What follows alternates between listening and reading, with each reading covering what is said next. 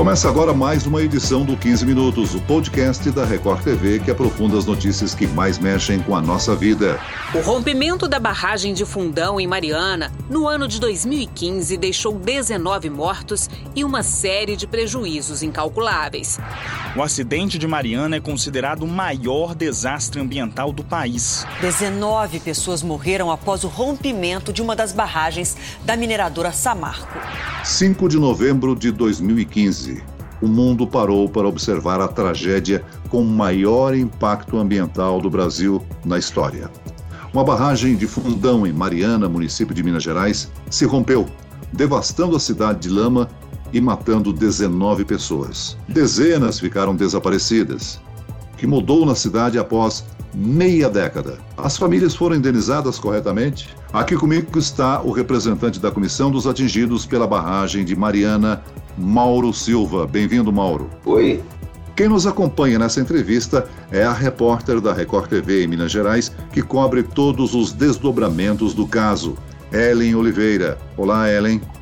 Oi, Celso. Muito bom estar aqui no podcast. Cinco anos já que a barragem de Mariana se rompeu, né? Parece que foi ontem, né? O caso é, começou, a gente estava trabalhando quando a redação da Record TV foi informada sobre o rompimento da barragem, a nossa equipe foi acionada para lá, nós fomos os primeiros a chegarem, mas foi uma ida assim complicada, são 130 quilômetros da capital mineira. Quando a gente chegou no local que dava acesso a Bento Rodrigues, obviamente a estrada estava interrompida, havia polícia, mas também tinha lama.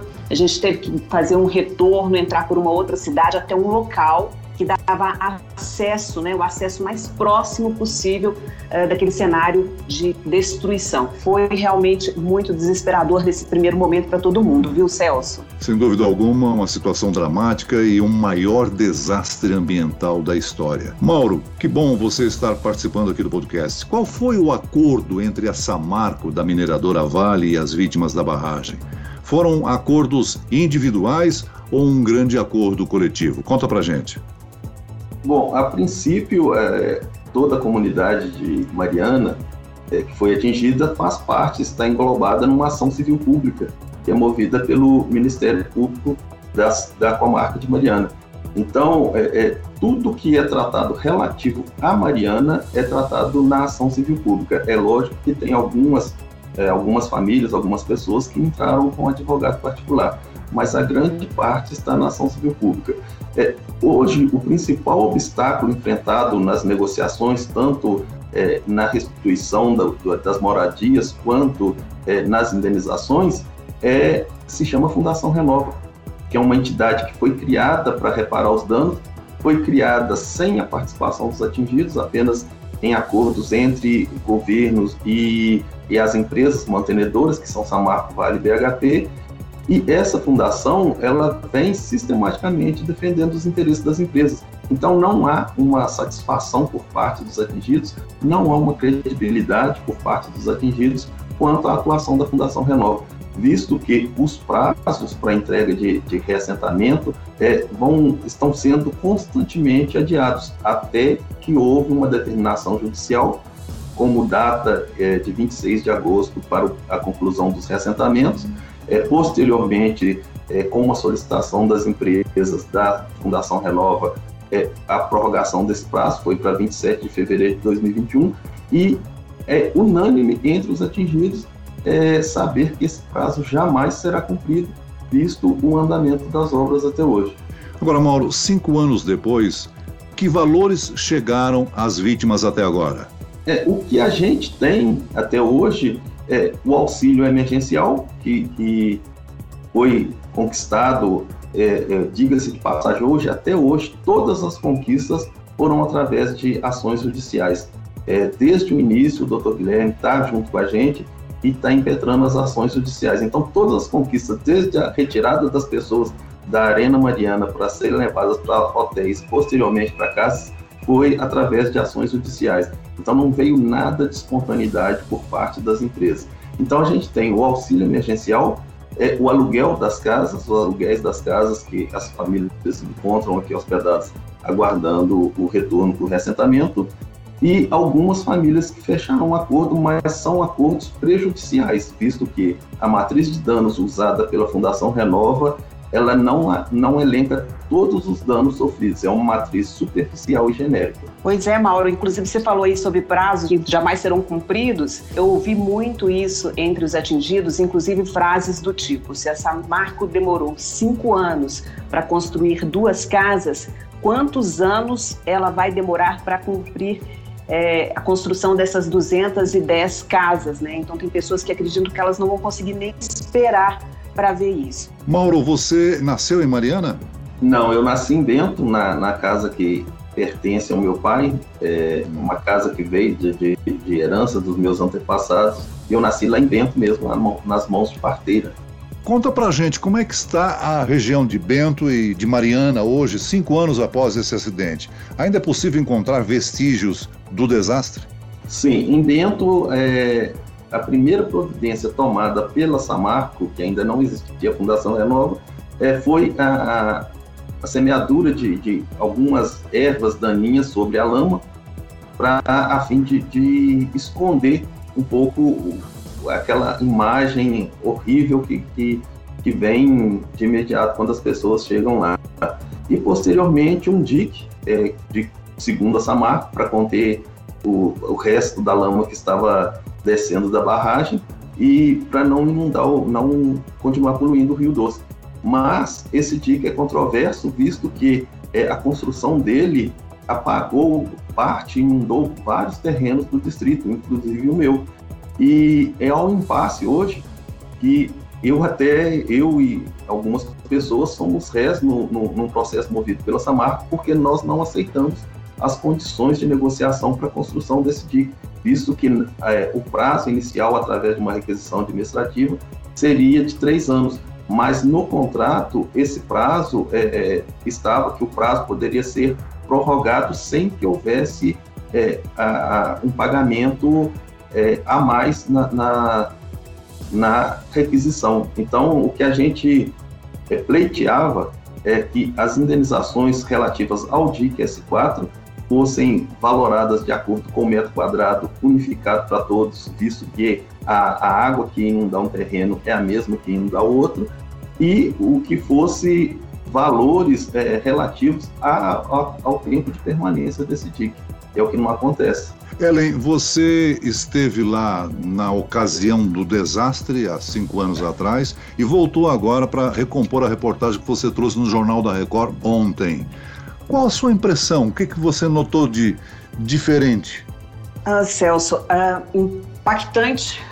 o cenário continua impactante porque a sensação que eu tive é que Bento Rodrigues e Paracatu de Baixo foi enterrado pela lama e virou um cemitério, né? Não tem mais vida no local. É, o Mauro falou aí, uma característica importante lá da região é que as pessoas que estão lá, é, ele falou que ele nasceu literalmente lá, né? Não foi num hospital.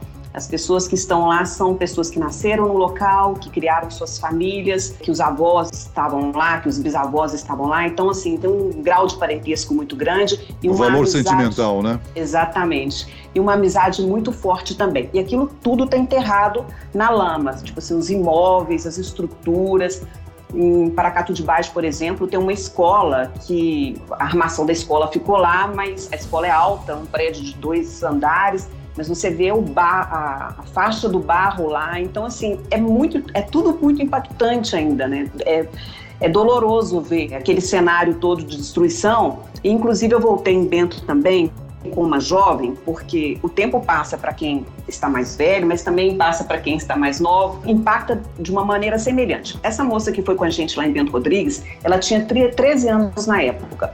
Então hoje ela se tornou, até por, por tudo isso que aconteceu, uma mulher de 18 anos. Ela é muito madura para a idade que ela tem. Foi a primeira vez que ela voltou lá. Ela se emocionou, assim, ela chorou porque o Mauro falou aí sobre esse dique que foi construído. Foi construído um dique lá em dentro. Então ela falou assim, gente, eu não reconheço esse lugar.